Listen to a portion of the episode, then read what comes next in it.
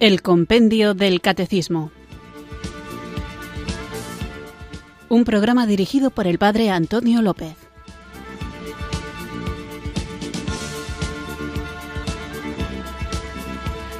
Muy buenas tardes, queridos oyentes de Radio María. Recibido un cariñoso saludo desde Irurzun, en Navarra, quienes sintonizáis una tarde más esta radio que cambia vidas, esta emisora de la Virgen, Radio María, para escuchar el programa El Compendio del Catecismo, nuestro espacio diario de formación católica en el que tratamos de conocer la fe que queremos vivir, compartir y defender.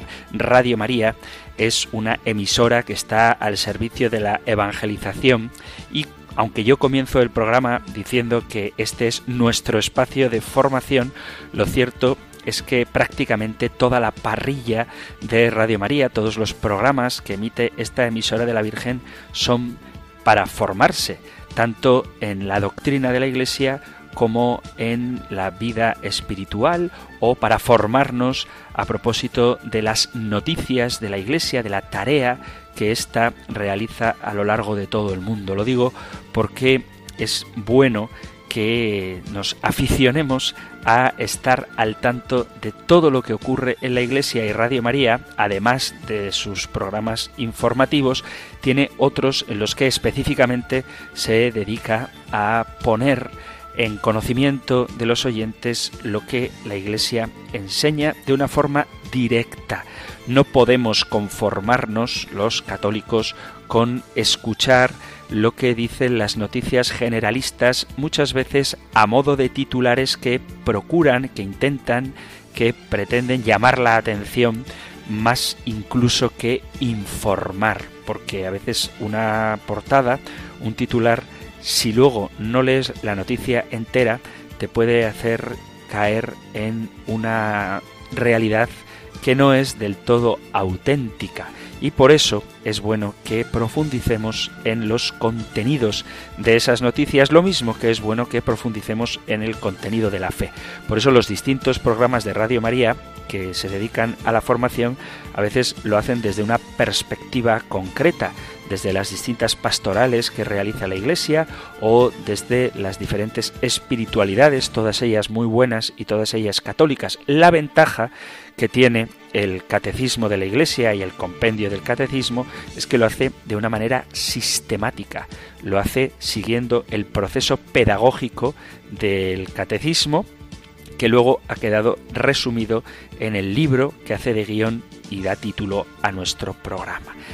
Aunque es muy completo, es verdad que hay cuestiones que no siempre vienen explícitamente aclaradas en el compendio del catecismo y por eso para que quienes lo deseen tengan la oportunidad de aclarar esas cosas que no están explicitadas en el compendio del catecismo, cosas que hacen referencia a cuestiones actuales o a cuestiones históricas o a eventualidades teológicas, a situaciones opinables dentro de la Iglesia, para que podamos aclarar eso, Radio María pone a vuestro servicio formas de contactar con los distintos programas y también con este del compendio del catecismo. Por eso, una vez a la semana, procuro dedicar esta hora a daros voz, daros voz o, o texto porque la mayoría de los mensajes los enviáis escritos al correo electrónico también en menor medida, hay que decirlo, al WhatsApp y muy pocas veces, y os animo a que compartáis esto a través de vuestra voz. Es bonito no solamente leer las preguntas de los oyentes, sino también, si lo queréis, escuchar vuestras voces. Por eso os animo a que las preguntas que hacéis os lancéis a mandarlas en un formato de audio y así, como digo, escuchamos el acento, el tono, muchas veces el cariño con el que os dirigís a este programa. Así que vamos hoy a escuchar vuestra participación, pero antes nos ponemos en presencia del Señor e invocamos juntos el don del Espíritu Santo.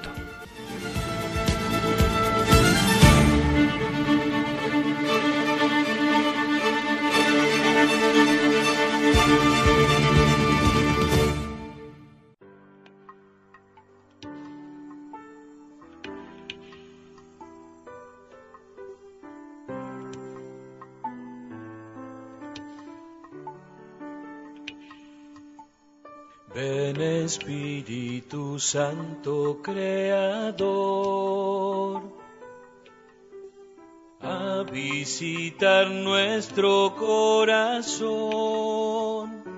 repleta con tu gracia viva y celestial.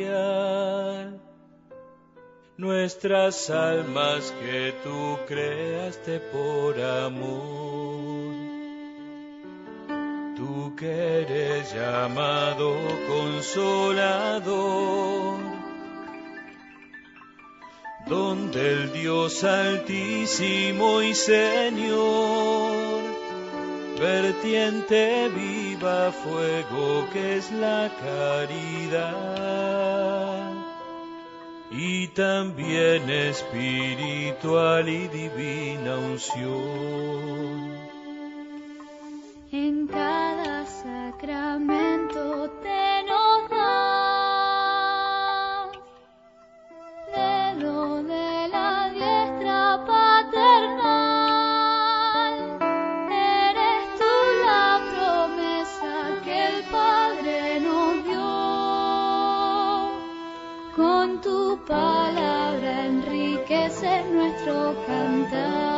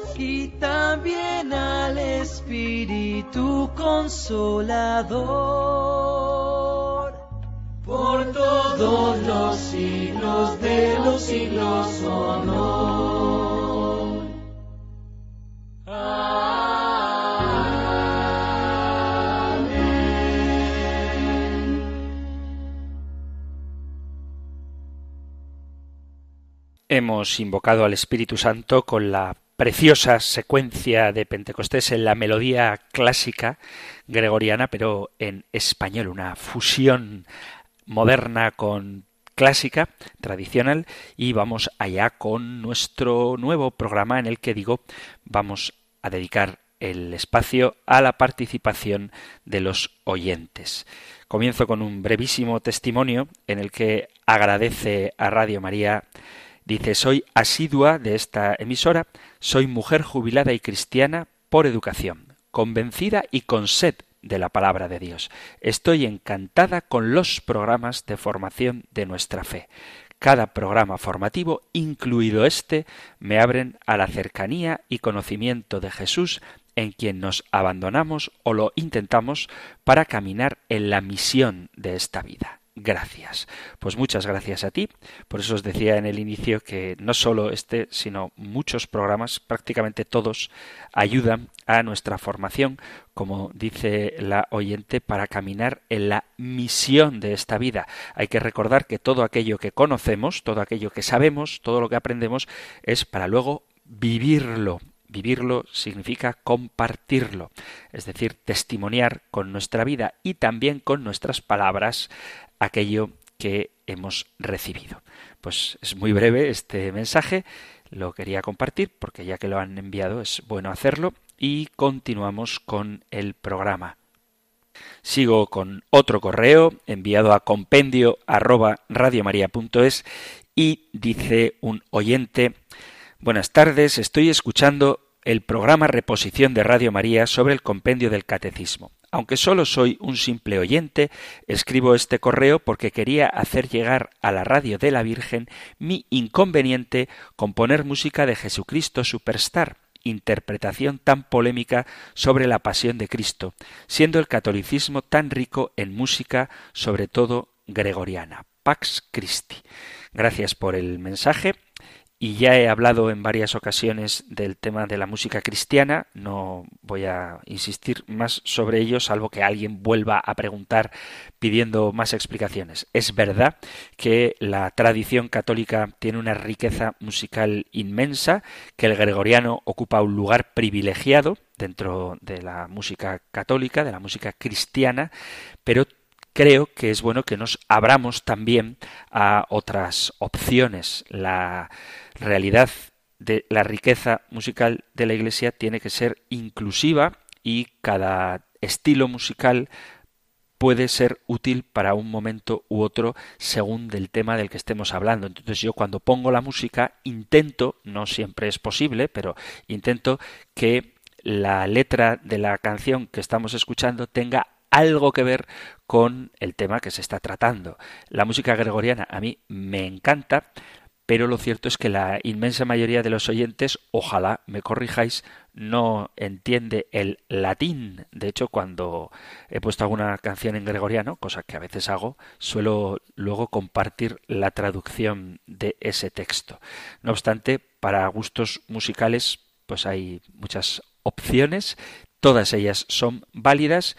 Lo que sí que debo reconocer es que tenemos que fomentar la música católica y aunque yo soy uno de los primeros que a veces comparto música no católica, es algo que voy a tratar de corregir, no porque me parezca mala la música evangélica o protestante o como la queráis llamar, sino porque es bueno promocionar, dar a conocer la música propiamente católica, que como digo, además de la música más tradicional, el canto gregoriano o las polifonías sacras, tenemos también cantos modernos, contemporáneos, que se adaptan a los gustos musicales de la gente más joven y no renuncian a la riqueza teológica de una letra católica que reflexiona, profundiza, medita y alaba al Señor por su obra, por su obra salvadora. En cuanto a Jesucristo Superstar, no recuerdo cuándo lo puse, puede ser, a mí personalmente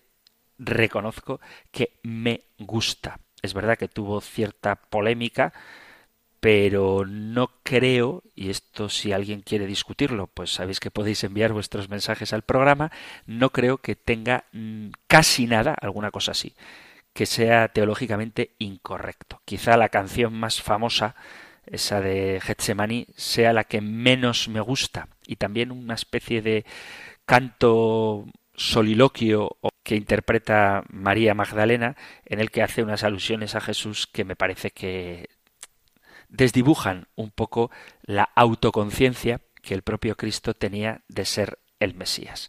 No obstante, como digo, hay muchas opciones musicales y procuro que todas quepan en el programa, aunque agradezco mucho que deis vuestra opinión.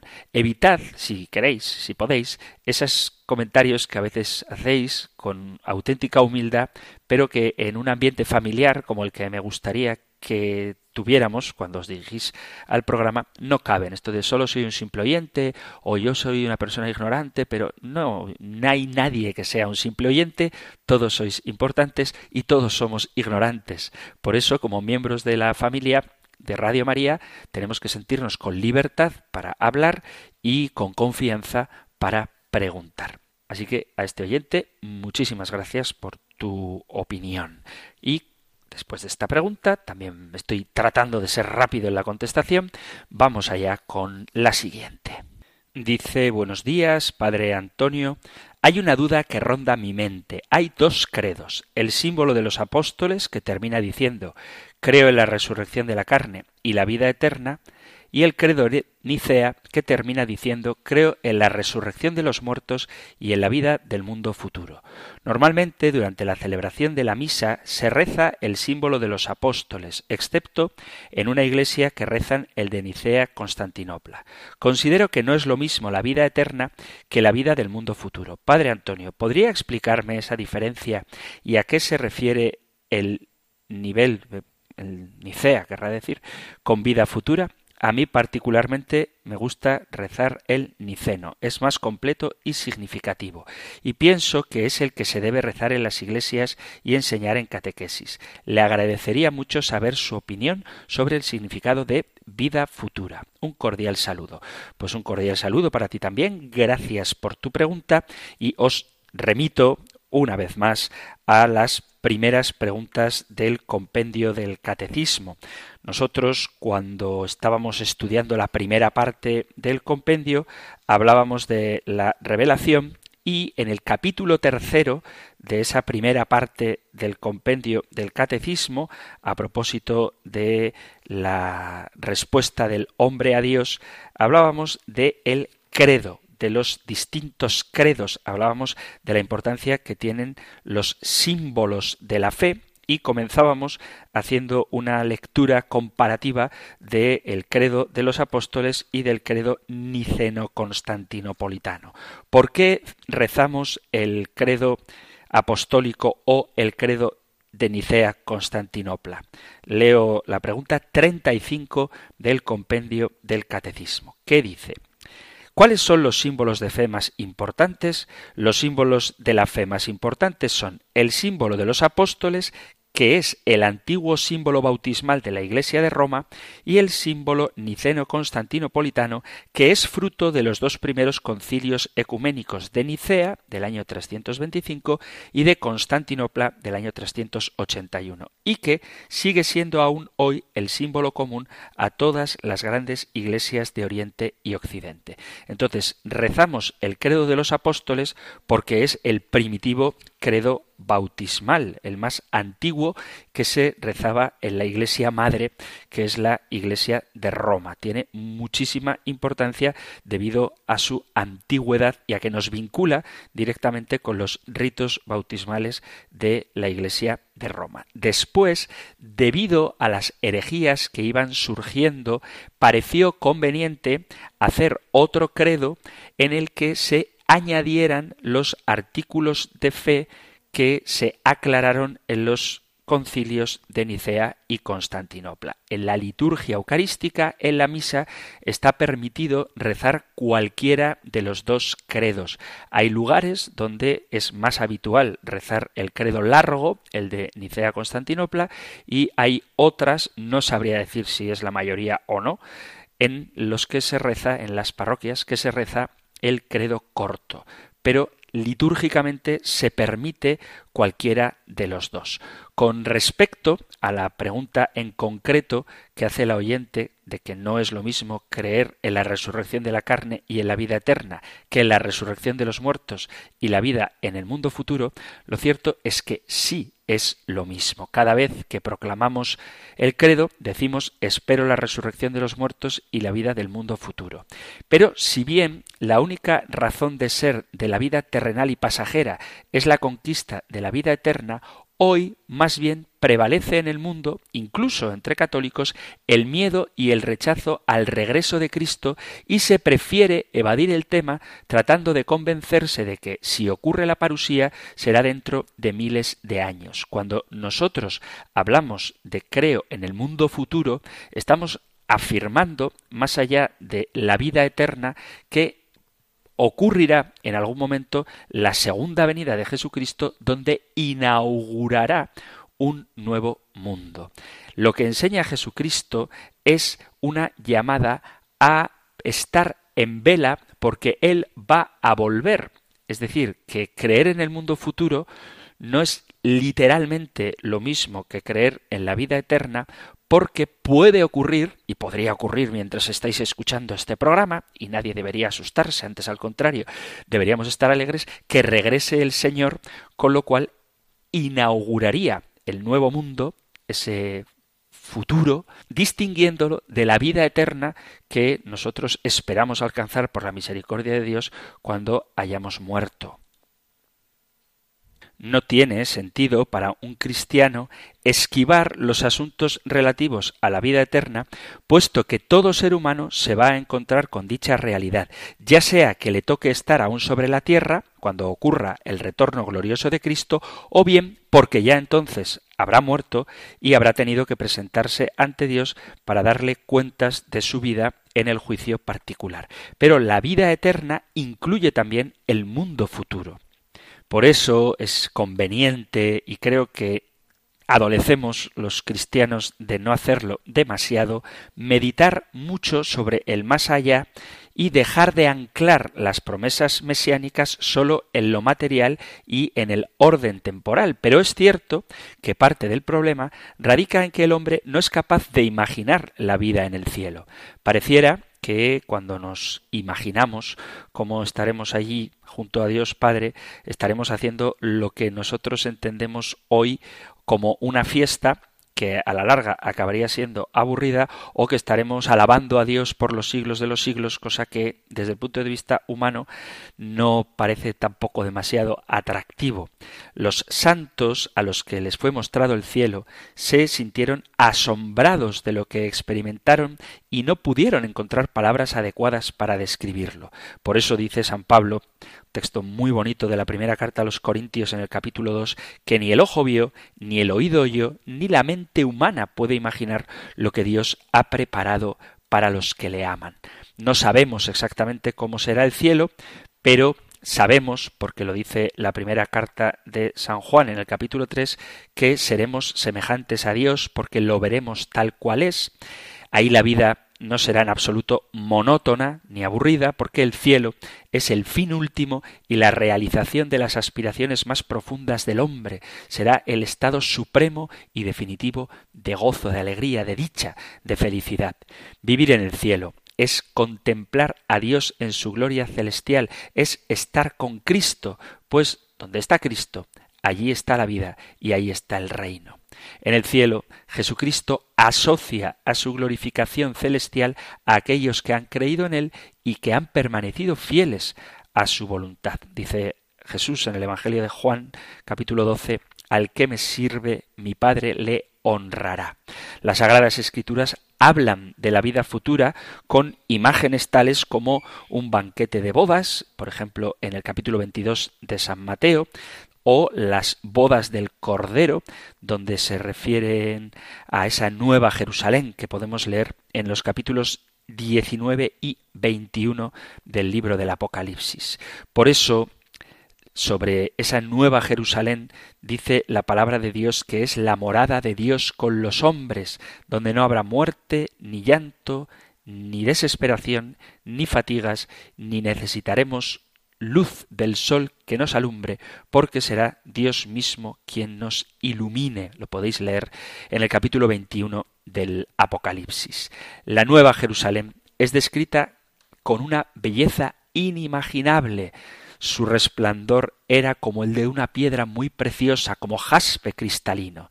Tenía una muralla grande y alta con doce puertas, y sobre las puertas doce ángeles y nombres grabados, que son los de las doce tribus de los hijos de Israel.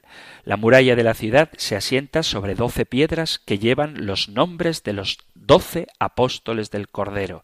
La ciudad es un cuadrado, el material de su muralla es jaspe y la ciudad es de oro puro. Los asientos de la muralla de la ciudad están adornados de toda clase de piedras preciosas y las doce puertas son doce perlas. Insisto que lo podéis leer en el capítulo 21 del Apocalipsis. Y en el Apocalipsis se habla no solamente de esa nueva Jerusalén que está en el cielo, sino de esa nueva Jerusalén que baja del cielo enviada por Dios. Y esto se repite en el capítulo 3 y en el capítulo 21 del Apocalipsis. Por eso, en esta descripción se crea un enlace entre lo celestial espiritual y lo terrenal material. De ahí que ambas realidades, la vida eterna y la vida del mundo futuro, sean compatibles, aunque en sentido estricto no se refieran exactamente a lo mismo, sino que son la misma realidad, pero vista desde perspectivas diferentes. Entonces no hay contradicción, sino matización sobre la vida eterna, que a veces se entiende como lo que obtendremos por la misericordia de Dios después de muertos, o la vida del mundo futuro, que es la instauración de ese cielo nuevo y esa tierra nueva que Jesucristo nos ha prometido. De ahí que en el credo apostólico se diga de una manera y en el credo niceno-constantinopolitano se diga de otra. Pero la realidad que creemos es básicamente la misma. Vamos a hacer aquí una breve pausa musical que nos recuerde que somos ciudadanos del cielo y continuamos con nuestro programa hoy dedicado a los oyentes.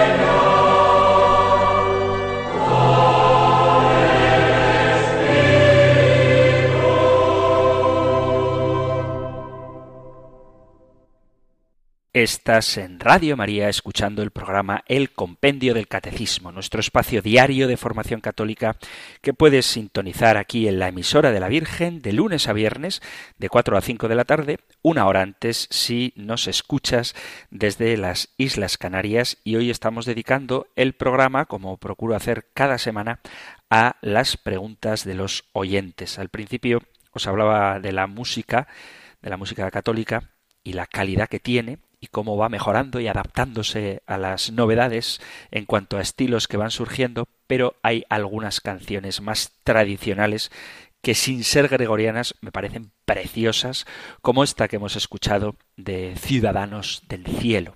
Vamos a seguir aquí en la tierra, mientras caminamos hacia nuestra patria celestial, con la siguiente pregunta del compendio del catecismo que habéis enviado al correo electrónico compendio arroba radiomaria.es o si preferís también podéis hacerlo al número de teléfono de WhatsApp formato audio o formato escrito 668 594 383. Dice un oyente, desde niña me ha gustado siempre la historia y quiero aprovechar la ocasión para hacerle unas preguntas. ¿El primer templo fue el de Salomón? ¿Cuántas veces fue reconstruido?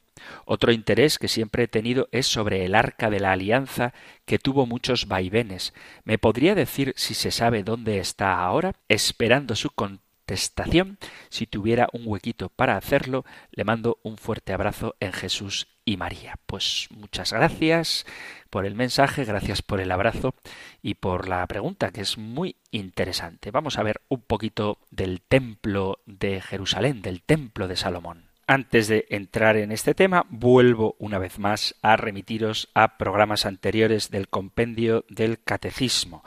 Os animo a que veáis la pregunta 113 y luego la 115. La 113 pregunta bajo qué acusaciones fue condenado Jesús, que fueron varias. En primer lugar, le acusan de actuar contra la ley, contra el templo de Jerusalén y contra la fe en el Dios único. Estas son las tres acusaciones que le hacen a Jesús. Y luego el compendio del catecismo va respondiendo a cada una de estas acusaciones. Habla de la actitud de Jesús con respecto a la ley de Israel y la pregunta 115 habla de la actitud de Jesús hacia el templo de Jerusalén y ahí hablábamos de la importancia que tiene el templo. El concepto esencial de un templo es y siempre ha sido un lugar de encuentro con Dios, un lugar sagrado. Es el edificio, en un sentido más limitado, construido para efectuar ritos y ceremonias sagrados exclusivamente dedicado a tal objeto. Por eso Jesús se muestra a sí mismo como el verdadero templo, como el auténtico lugar donde uno se encuentra con Dios. El vocablo templum es el equivalente del término hebreo Elohim, que significa literalmente la casa de Dios. En épocas distintas, tanto los adoradores de ídolos como los discípulos del Dios verdadero y viviente han levantado este tipo de estructuras. Aunque los jardines exteriores de esos templos se utilizaban como sitios de reunión general y ceremonia pública, siempre había recintos interiores donde solamente los sacerdotes consagrados podían entrar y en los cuales, según se afirmaba, se manifestaba la presencia de la divinidad.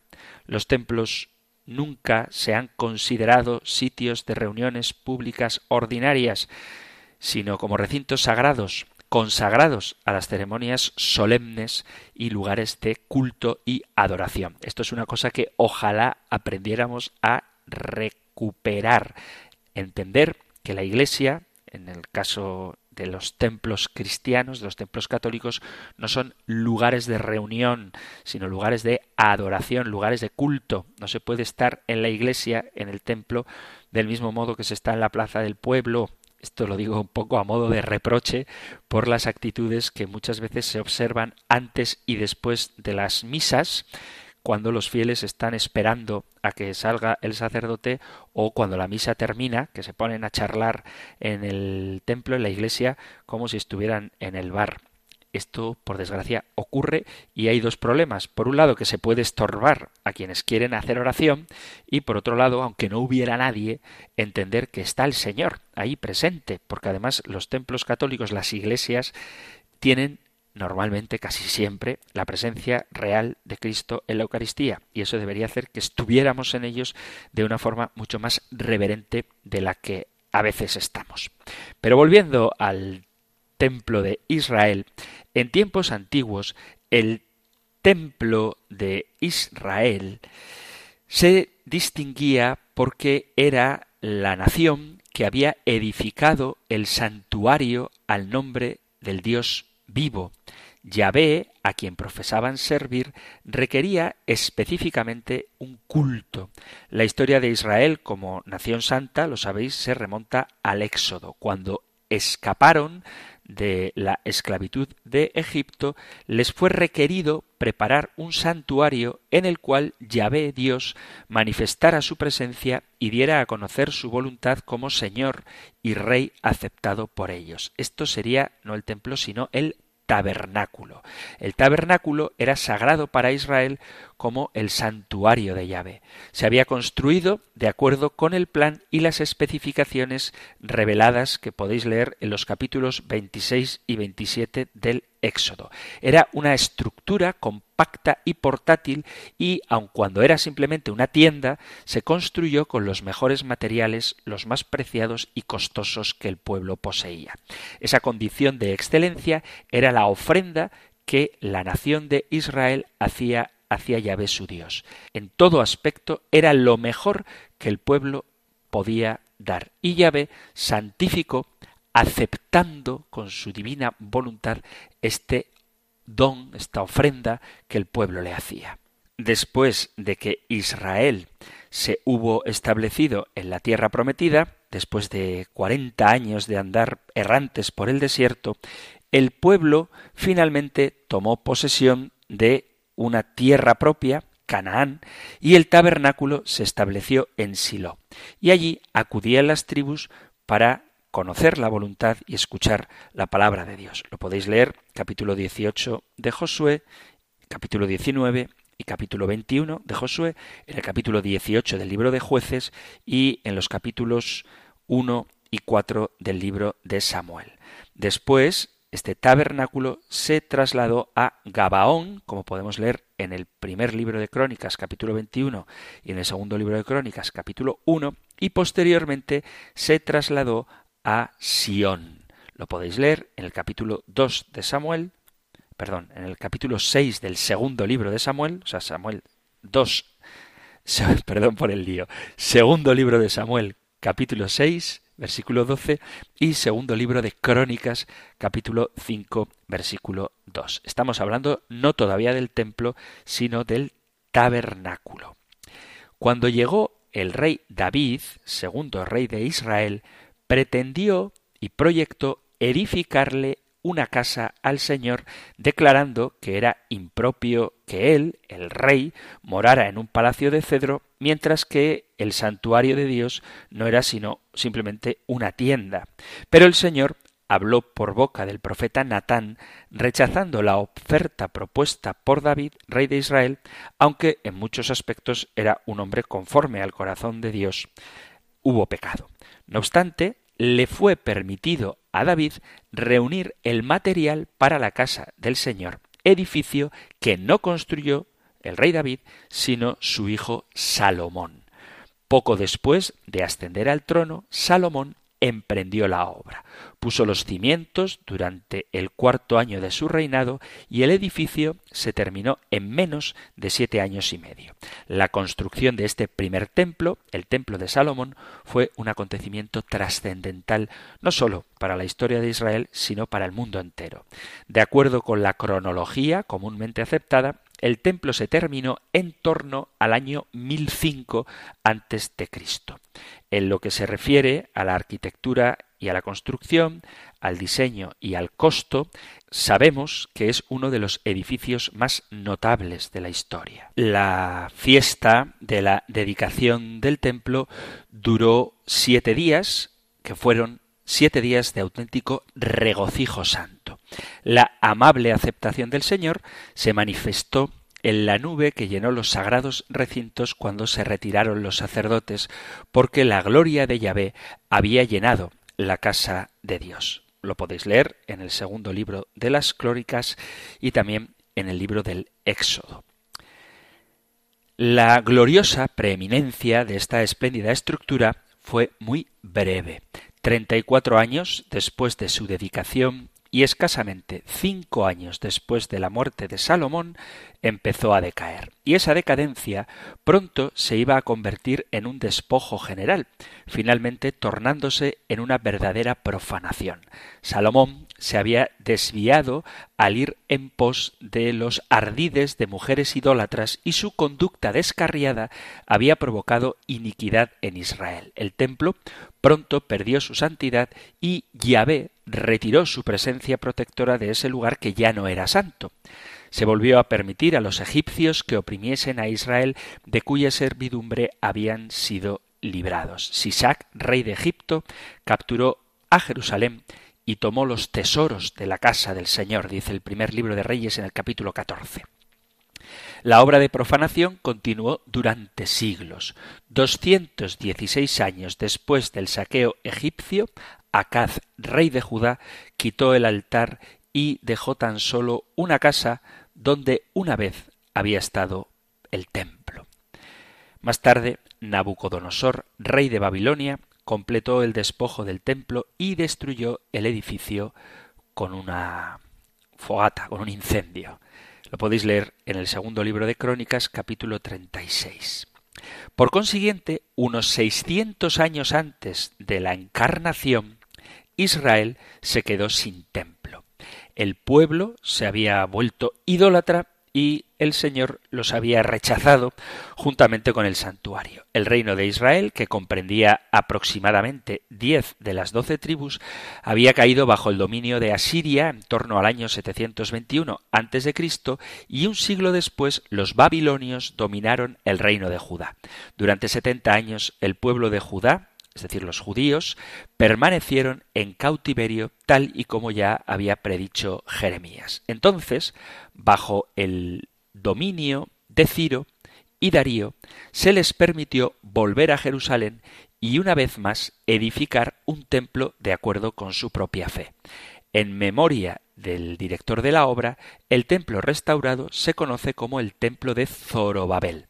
A pesar de que ese templo era muy inferior en cuanto al lujo del acabado y del mobiliario en comparación con el templo de Salomón, fue, no obstante, lo mejor que el pueblo pudo edificar y el Señor lo aceptó como ofrenda de amor y de la devoción de sus hijos a la alianza. Este sería el segundo templo, el templo de Zorobabel. Unos dieciséis años antes del nacimiento de Cristo, Herodes, el rey de Judá, inició la reconstrucción del templo de Zorobabel. En ese tiempo estaba decaído y casi casi en ruinas. Esa estructura había durado cinco siglos y sin duda se había deteriorado con el tiempo. Muchos acontecimientos de la vida terrenal de Jesús se relacionan con el templo de Herodes. Es sabido por las escrituras que aun cuando Cristo se oponía a algunas de las actividades que se hacían en el templo, el Señor reconocía la santidad del lugar y por eso se le conoce también como la casa del Señor. ¿No sabéis que tengo que ocuparme de las cosas de mi Padre? dice Jesús cuando va al templo. El propio Jesús predice en el Evangelio de San Mateo, en el capítulo 24, en el de Marcos en el 13 y en el de Lucas en el capítulo 21 la destrucción del templo, cosa que ocurrió en el año 70 después de Cristo, cuando el templo de Jerusalén fue destruido por el fuego, cuando los romanos, bajo el mandato de Tito, capturaron la ciudad santa. Entonces vemos cómo el primer templo, construido en el siglo de Cristo por Salomón, Después de su destrucción por Nabucodonosor y la vuelta del destierro de Babilonia, se construyó el segundo templo y con la llegada de Herodes a Judea en torno al año 40, Jerusalén se transforma en una ciudad de palacios y edificios al estilo romano. Entonces Herodes engrandece el templo y construye la grandiosa explanada que era admiración para el mundo antiguo el templo de Jerusalén es el centro de la vida de los judíos. En el año 70, las legiones romanas, mandadas por Tito, destruyen Jerusalén y su templo. Y es el fin de la nación judía y el comienzo de la diáspora de los hebreos. El templo de Israel el templo de Jerusalén, el templo de Salomón, fue el santuario principal del pueblo de Israel y contenía en su interior el arca de la alianza, el candelabro de siete brazos y los demás utensilios empleados para llevar a cabo el culto hebreo en tiempos de la Edad Antigua. Este primer templo, el templo de Salomón, estaba en la explanada del monte Moria, donde hoy en día está la cúpula de la roca y la mezquita de Al-Aqsa. Como decía, el primer templo fue construido por Salomón para sustituir al tabernáculo como único centro de culto para el pueblo judío. El segundo templo, aunque era más modesto, fue completado por Zorobabel y consagrado. Tras las incursiones paganas de los Seleucidas, fue vuelto a consagrar por Judas Macabeo en el año 165 antes de Cristo y reconstruido y ampliado por Herodes. El templo fue definitivamente destruido por Tito en el año 70 durante el sitio de Jerusalén y lo único que nos queda de él es el muro de las lamentaciones, el muro occidental. Se habla en la escatología hebrea de que habrá un tercer templo de Jerusalén que será reconstruido con la llegada del Mesías, pero ese templo, como dice el Evangelio, es el propio Jesucristo, el auténtico lugar de encuentro con Dios que ofrece el auténtico y único sacrificio. Esto con respecto al templo.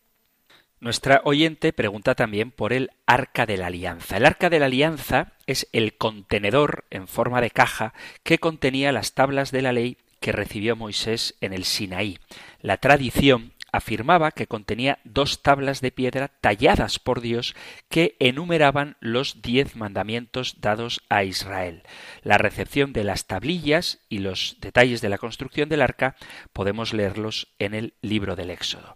Después de que los israelitas escaparan de Egipto, Moisés los condujo a la montaña del Sinaí, donde recibió la primera revelación de Dios. Dejó al pueblo en el campamento y estuvo en el monte durante cuarenta días y cuarenta noches. Lo que Moisés recibió no fue sólo la tabla de los diez mandamientos, sino literalmente lo que se convertiría en la constitución de la nación de Israel, el pacto, la alianza con Dios. La denominación de arca proviene del latín arca, que significa cofre.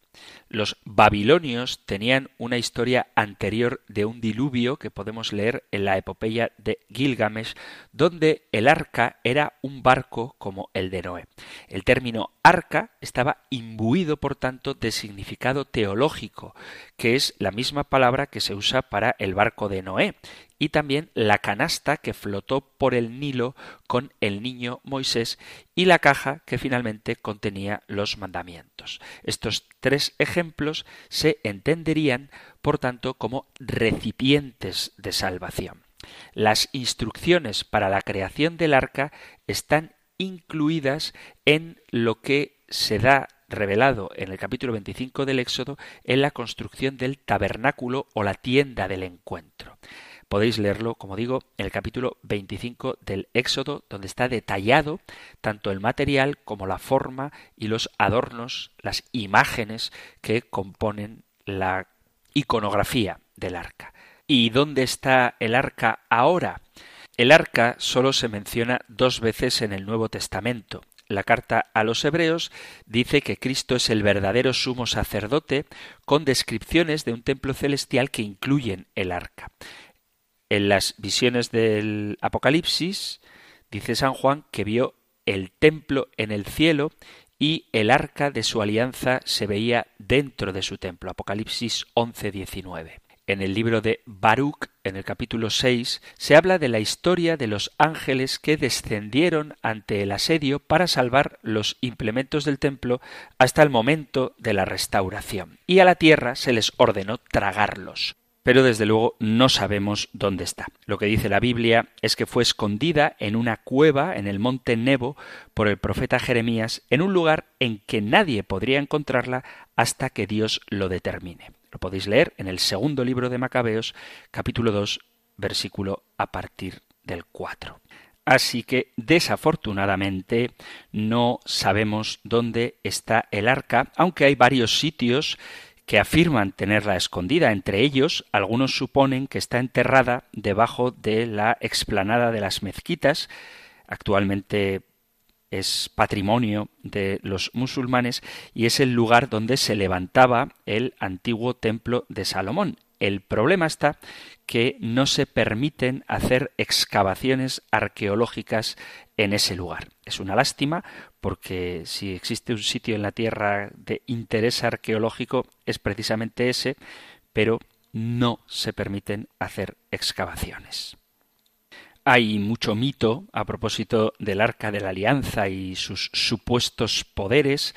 Hay muchas leyendas apócrifas que circulan sobre todo por el norte de África, atribuyéndoles a las tablas de la ley y al Arca de la Alianza poderes sobrenaturales. Y alrededor de estas leyendas se han tejido otras tantas, incluyendo la obsesión nazi por el ocultismo y las reliquias que han inspirado tantas fantasías de Hollywood. Quizá la más famosa sea la de Indiana Jones y el arca perdida.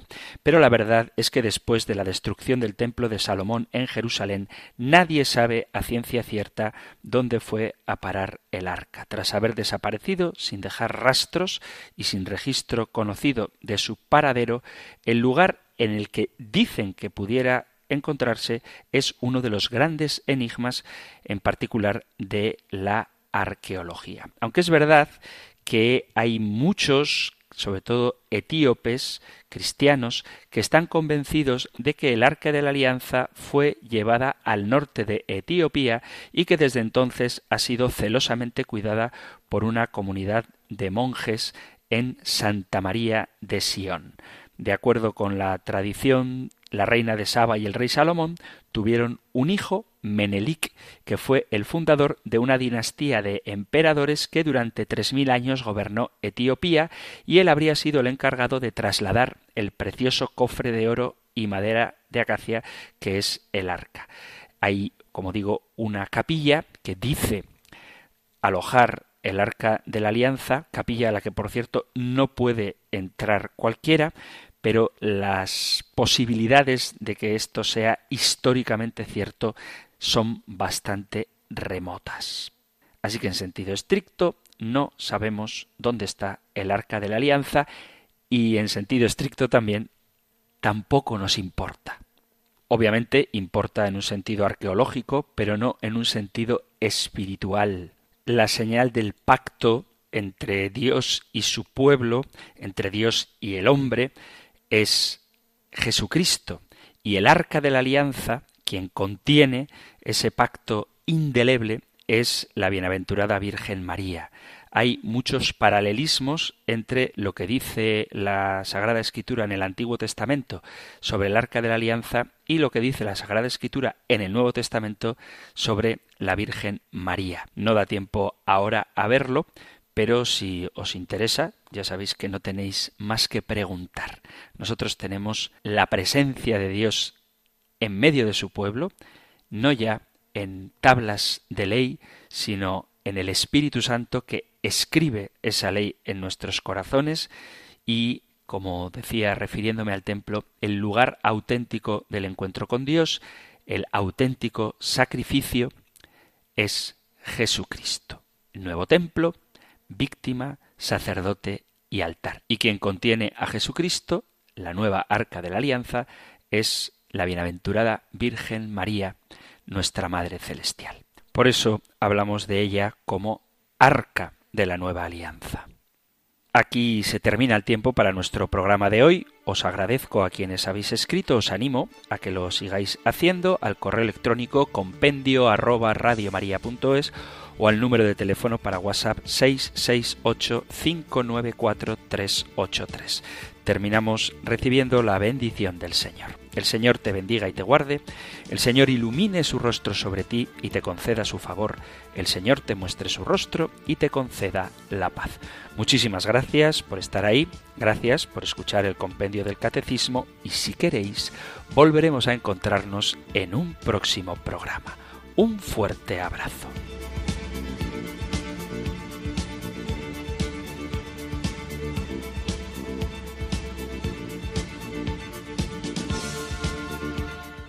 El Compendio del Catecismo. Un programa dirigido por el Padre Antonio López.